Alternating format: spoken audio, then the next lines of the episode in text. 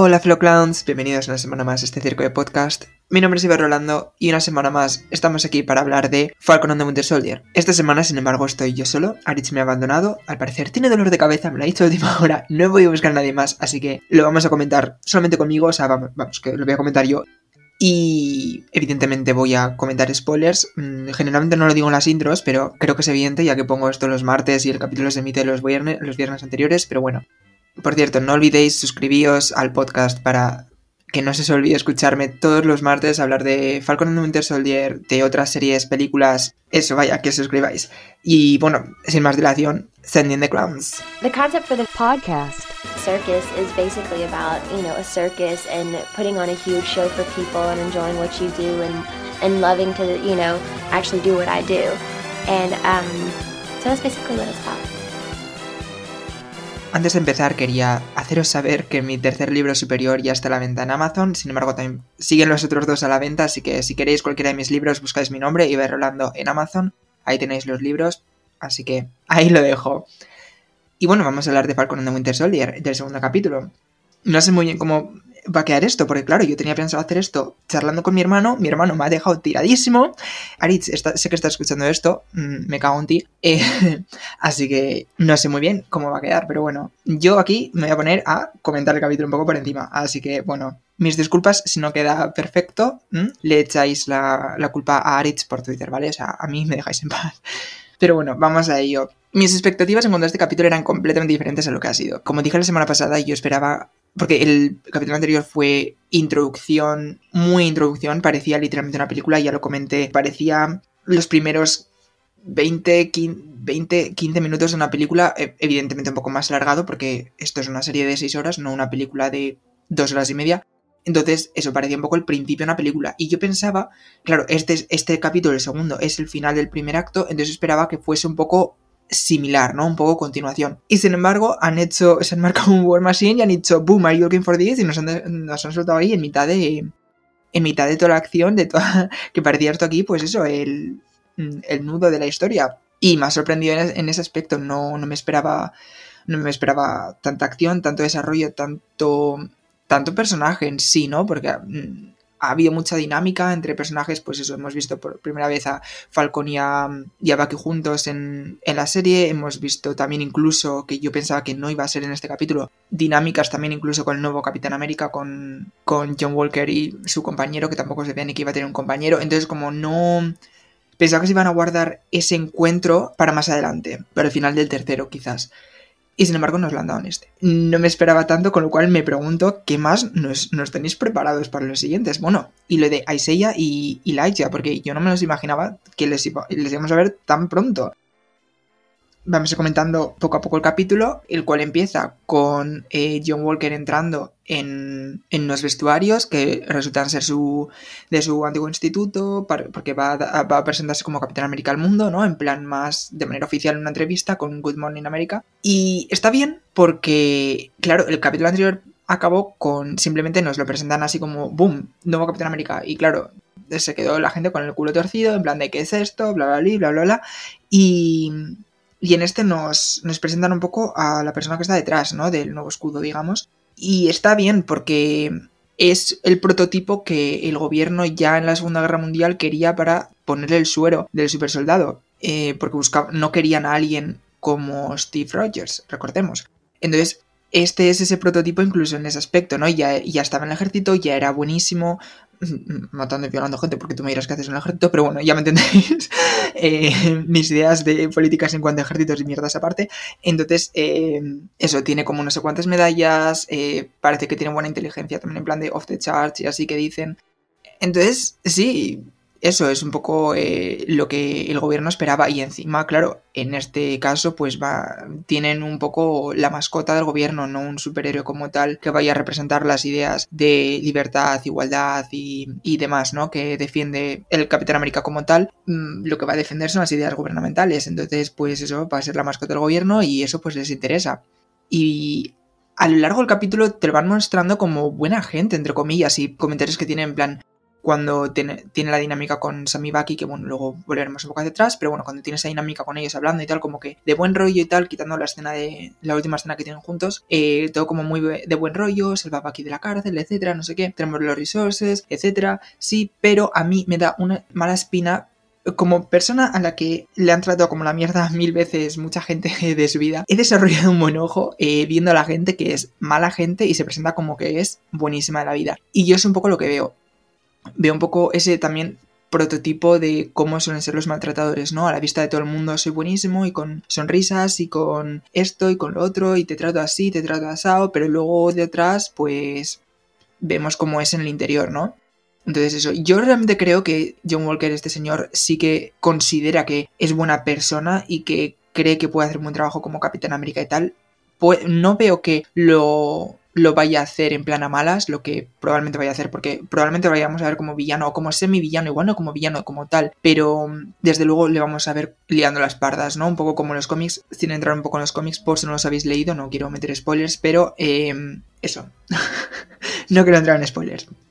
Porque al final eh, que el UCM pues va por otros va por otros caminos muchas veces, ¿no? Pero bueno, y eso, eh, eh, me parece que va a ser interesante el ver cómo nos muestren esa diferente, esa cara oscura, mm, escondida, digamos, de John Walker, si va a ser por porque él es mala gente de por sí, en plan, aunque él se considera una persona mítico de que si es mala gente, pues no se considera racista o LGTB o eh, misógino o lo que sea, y luego pues sí que lo es.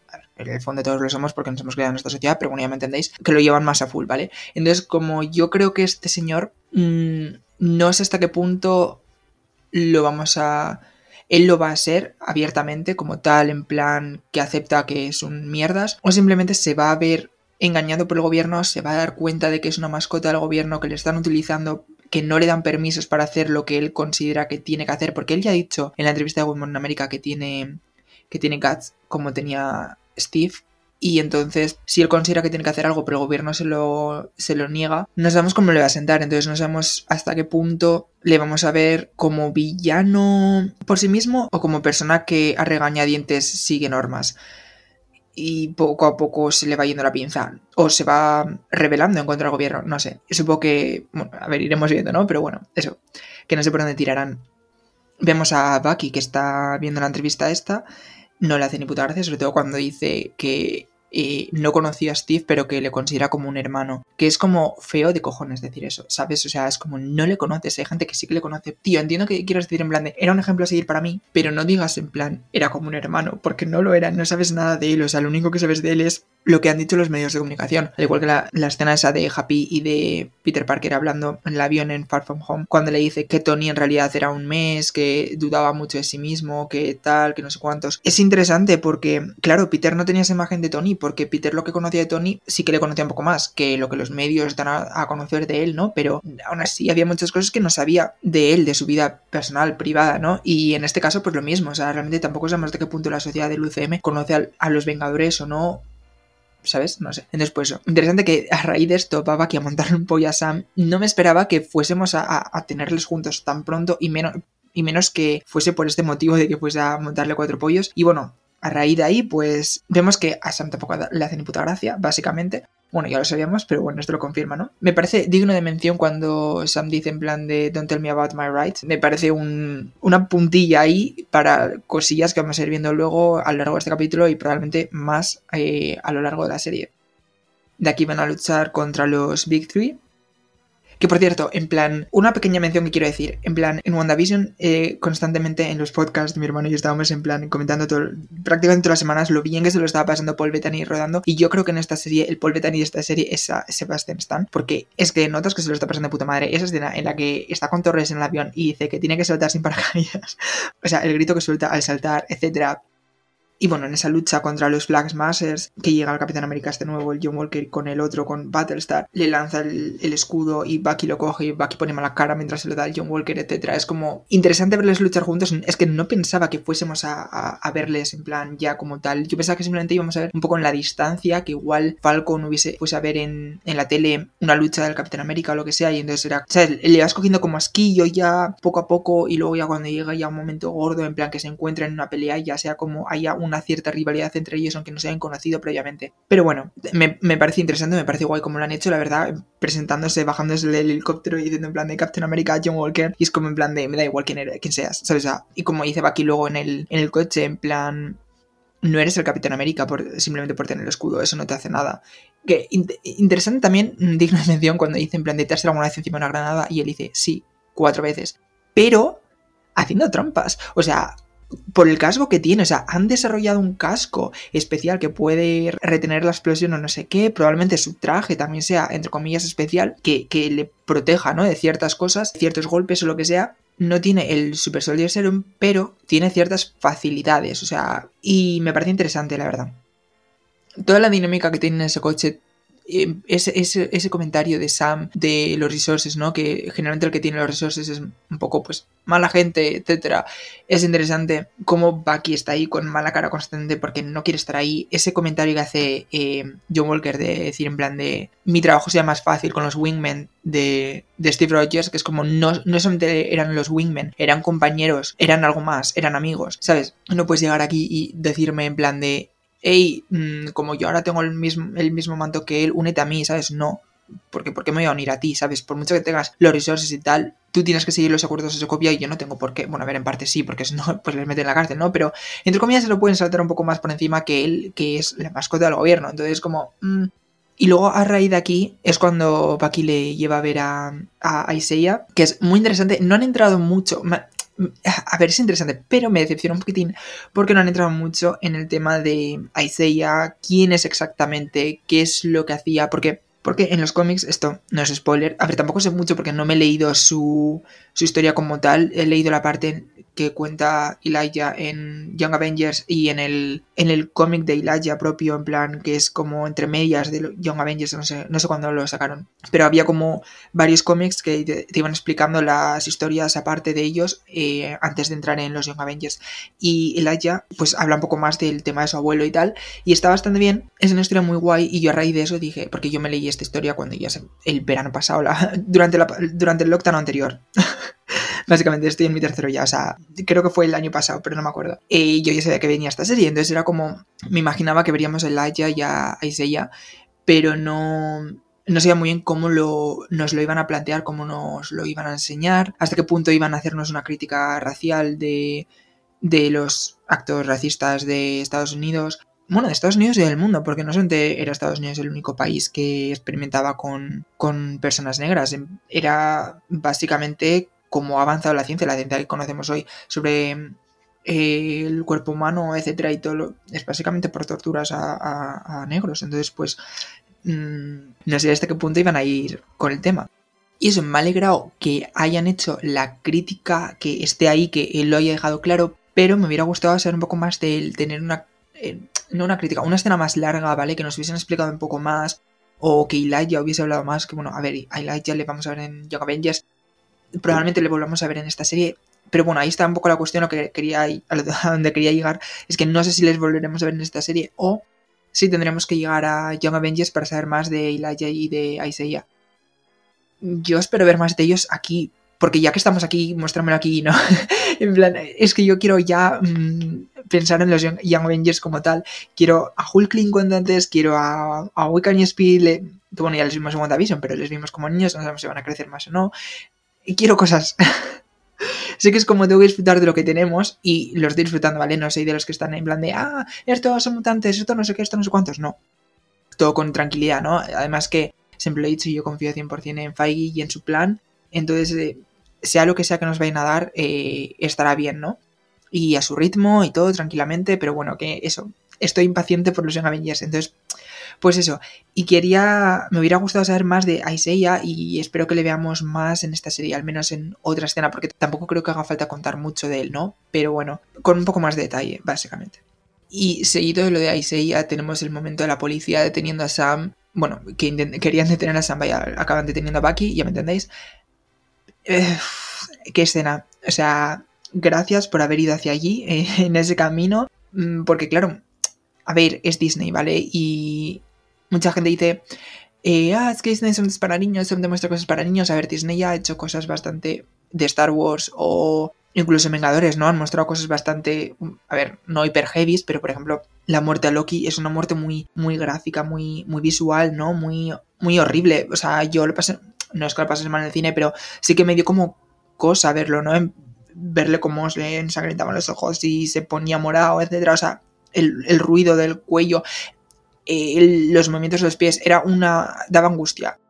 Es, no es exactamente 100% para niños esa, escena. Hay otras también un poco que, pues es un poco duras de ver y tal, pues sobre todo para un niño, ¿no? Pues yo no soy de los que dicen, ah, Disney, que esto para niños, este reto no deja hacer esto, este reto no deja lo otro. Evidentemente cosas que no te van a mostrar. Y bueno, tenía la duda de a ver hasta qué punto iban a hacer la crítica esta. Esperaba que fuesen y han ido, así que gracias. Y eso bastante guay, muy contento porque ah, como persona a la que le gusta la política y tal, pues me gusta ver eh, ciertos undertones o incluso no undertones en plan de que esté directamente ahí visible, mm, que se pueda tocar, que sea evidente ver política en el, en el arte. Que casi todas las películas del, del UCM tienen toques políticos aquí y allá, ¿no? En plan, no han ido muy a full más allá de Black Panther o porque en Civil War pues también tiene su política, es política del UCM como tal, pero lo, puedes transportar al, a nuestro mundo. Por ejemplo, Iron Man o todas las de Capitán América, todas tienen sus toques políticos ahí, aunque no sean muy a full o sean eso, en base a el, el UCM, pero lo puedes traer a nuestra sociedad. Entonces, como ahí anda, ¿no? Pero bueno, Black Panther es un poco la que más a full fue, que me flipó Hello, cada vez que llamaban Colonize era un blanco, yo estaba como jazz. Y me alegro de que esta serie también lo hayan hecho y que estén yendo a full. Y espero que vayan a más, también te digo. Por ejemplo, con los Black que también iba a hablar de esto luego más adelante, pero bueno, ya que estamos, pues lo menciono ahora. El tema de los Black Masters, porque son un grupo muy político y no sabemos hasta qué punto realmente son malos. Ahí está la cuestión. Nos los han mostrado eso como villanos porque han robado bancos o han robado una especie de medicinas o algo así, pero luego vemos que alguien le manda un mensaje a la Carly esta y le dice en plan, has robado lo que es mío, te voy a encontrar y te voy a matar. Y luego alguien les sigue y mata a uno de ellos. Que dice en plan de, son los hombres de Power Broker, que no sé quién es. He buscado en Google y he encontrado como que es una especie de villano o algo así, pero no he encontrado mucha información. Tampoco quiero saber mucha información porque no, no quiero mm, posibles spoilers entre comillas de porque al final eso, como he dicho antes, el UCM pues muchas veces va por otros caminos alejado de los cómics, pero sigue un poco la estela o a veces no, entonces como prefiero no, no saber nada y llevarme la sorpresa de lo que sea. Y entonces es eso, tengo un poco la preocupación en cuanto a los Flags más es porque lo que hemos visto de ellos, el no querer fronteras, el un mundo unificado, etcétera, me parece bien. Sin embargo, hay cosas que oscuras ahí, el querer que todo sea como en el blip, hasta qué punto, pero claro, eso no lo sabemos 100%. Si eso es lo que ellos quieren o es algo que Torres cree que quieren o simplemente gente que está ahí metida porque pues radicales y han metido esa ideología ahí dentro pero realmente los propios los verdaderos Flag no la tienen no sé necesito más información sobre ellos pero tengo eso la mm, tengo la preocupación de que nos vayan a mostrar como algo negativo el querer un mundo sin fronteras, cuando no tiene nada de malo. Es como todos somos del mismo planeta porque alguien tiene que ser ilegal por irse de un país a otro, ¿sabes? En plan, no sé, el otro día leí unos comentarios super fact up de el tema de los, de los niños en las jaulas, en los campos de concentración de Estados Unidos, y puso uno en plan de no estarían en jaulas si en un primer lugar hubiesen puesto un muro y no hubiesen llegado aquí siquiera. Y es como en plan de, pero ¿cómo dais tanto puto asco? es que todos somos del mismo planeta, porque tienes que ser legal por vivir en un sitio o en otro, por simplemente cruzar una raya imaginaria en un mapa, tío. Es que, en fin. Pero bueno, no, no, no vamos a entrar muy en temas políticos, eh, más allá de lo que nos presenta la serie. Pero eso, básicamente tengo esa preocupación, ¿no? De que nos muestren algo positivo como algo negativo.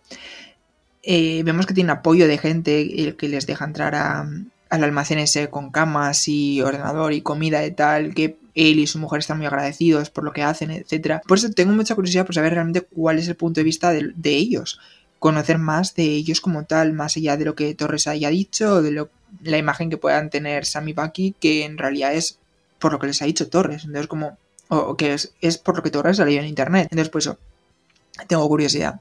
Y eso, como mencionaba antes, básicamente es que lo que han hecho, no hemos visto que han hecho realmente nada negativo, más allá, sí, han robado un banco, pero es como robar a un banco como entidad, no se lo está robando a una persona, esa persona va a seguir teniendo su dinero, porque el banco te lo tiene que, dar, o sea, porque es tuyo, le han robado al banco, no te han robado a ti. Entonces, eso es problema del banco, eh, está robando a una entidad y, bueno, aparte de que el, el dinero es un constructo social, ¿no?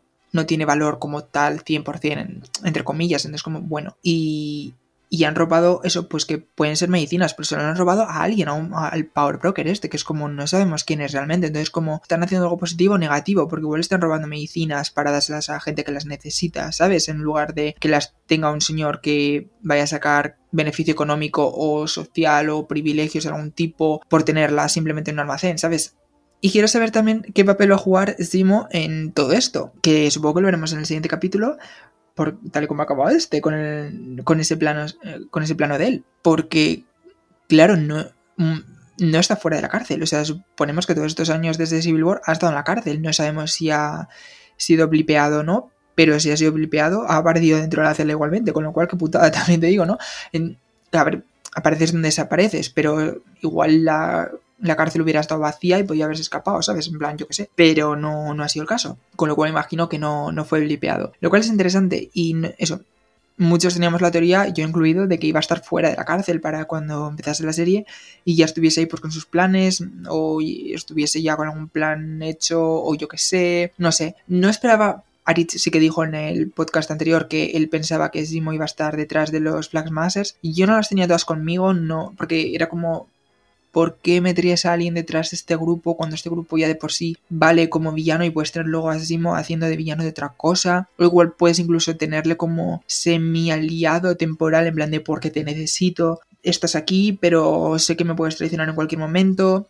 Lo cual es una dinámica interesante. Entonces, pues no sé qué esperar de Simo. Tengo ganas de, de, verle en acción, de verle con la máscara, de, de ver su potencial. Básicamente porque en Civil War me gustó mucho, pero no, no hemos visto mucho más de él. Bueno, no lo hemos vuelto a ver desde entonces. Y, en Civil War tampoco vimos mucho de él, ¿no? Además que su plan consistía mucho en, en ifs, ¿no? En plan, si esto funciona, si esto funciona, si esto funciona. Era un poco cogido con pinzas, que le funcionó. Pero bueno, veremos hasta qué punto aporta o no, o qué hace o qué deja de hacer. Yo espero verle con todo potencial, la verdad. Cerebro cósmico liando la espalda. Sharon Carter todavía no ha aparecido puede que la veamos en el siguiente. Imagino que la veremos en el siguiente. O sea, ya entramos en el segundo acto de, la serie. Entonces, ya entramos en el medio de la cuestión, vaya. Y espero que esté Sharon. Eh, que espero de Sharon, la verdad. Que esté con Sam y con Bucky dando hostias. Eh, desarrollo de Sharon, porque no ha tenido ninguno hasta el momento. Y espero que tenga. Eh, interesante, la han mencionado, Sam la ha mencionado y ha dicho que, que fue denominada como enemiga del Estado lo cual es interesante también porque no estuvo con Steve y con, con Sam y con Natasha entre Civil War y Infinity War. Entonces, como, ¿qué estuvo haciendo hasta entonces? No sabemos tampoco si ha sido blipeada o no. Voy a suponer que sí. Si tengo que suponer algo, voy a suponer que sí. Porque pues no sé, porque es que siendo entonces ya serían demasiados años como enemiga del Estado haciendo algo en plan huyendo y haciendo cosas por su cuenta, ¿no? Entonces como voy a pensar que fue blipeada. No sé, para que no... Eh, yo creo que es la mejor decisión artística que pueden tomar para no darte demasiadas explicaciones de qué es lo que ha estado haciendo durante más de cinco años, ¿no? Entonces eso. Aunque por otro lado sí que sea interesante que ella esos cinco años hubiese estado viva, que sepa cómo está el mundo actualmente y que entienda un poco los flags masters hasta cierto punto, no sé. ¿Te imaginas que Sharon, ahora que lo pienso, ¿te imaginas que Sharon Carter sea la, la jefa de los, de los flags masters, que sea la que está detrás de todo? Porque ella vivió durante esos cinco años y sabe cómo funcionan las cosas y qué es lo que se necesita. Sería súper interesante, ¿eh? Pero no sé, no sé, no sé, no sé, no creo que vayan a tirar por ahí. No sé. Y bueno, básicamente eso es lo que espero del próximo capítulo de, de Falcon de Winter. Tengo muchas ganas de verlo. No puedo esperar, la verdad estoy enganchadísimo. No estoy tan enganchado como con WandaVision. Sí que es verdad que WandaVision tenía ese toque de misterio, ¿no? Que esta no tiene. A ver, evidentemente, pues tiene sus cosas, ¿no? Que no sabes, etcétera, y quieres saber, pero no es un misterio de estar buscando cada pista, qué significa esto, qué significa lo otro, qué nos querrán decir, qué nos querrán contar, qué está pasando. Más o menos sabemos qué es lo que está pasando, básicamente. Entonces, como hay muchas cosas que no, no te preguntas, no tienes esa necesidad tan de, ah, necesito saber esto. Entonces, eso, no tengo tantas ganas 100% constantes de, de saber y de estar todas las semanas como Dios que llegue el viernes que viene pero bueno eso que tengo ganas. Eh, así que bueno mm, yo estoy grabando esto domingo te quedan unos días vosotros estáis escuchando esto a martes probablemente puede que miércoles o jueves con lo cual vosotros estáis a nada a, nada ya del siguiente capítulo. Y bueno veremos a ver qué nos ofrece. Y eso, el martes que viene volveré, eh, espero que con Aritz, para que sea un poco más dinámico el podcast, poder comentarlo, hacer debates y tal. Eh, igual pongo una encuesta en Twitter para que la contestéis eh, después del siguiente capítulo para comentar esa encuesta en el, en el, siguiente podcast de la semana que viene. Entonces, pues, pues eso, atentos básicamente. Y eso, pues hasta la semana que viene. Bye.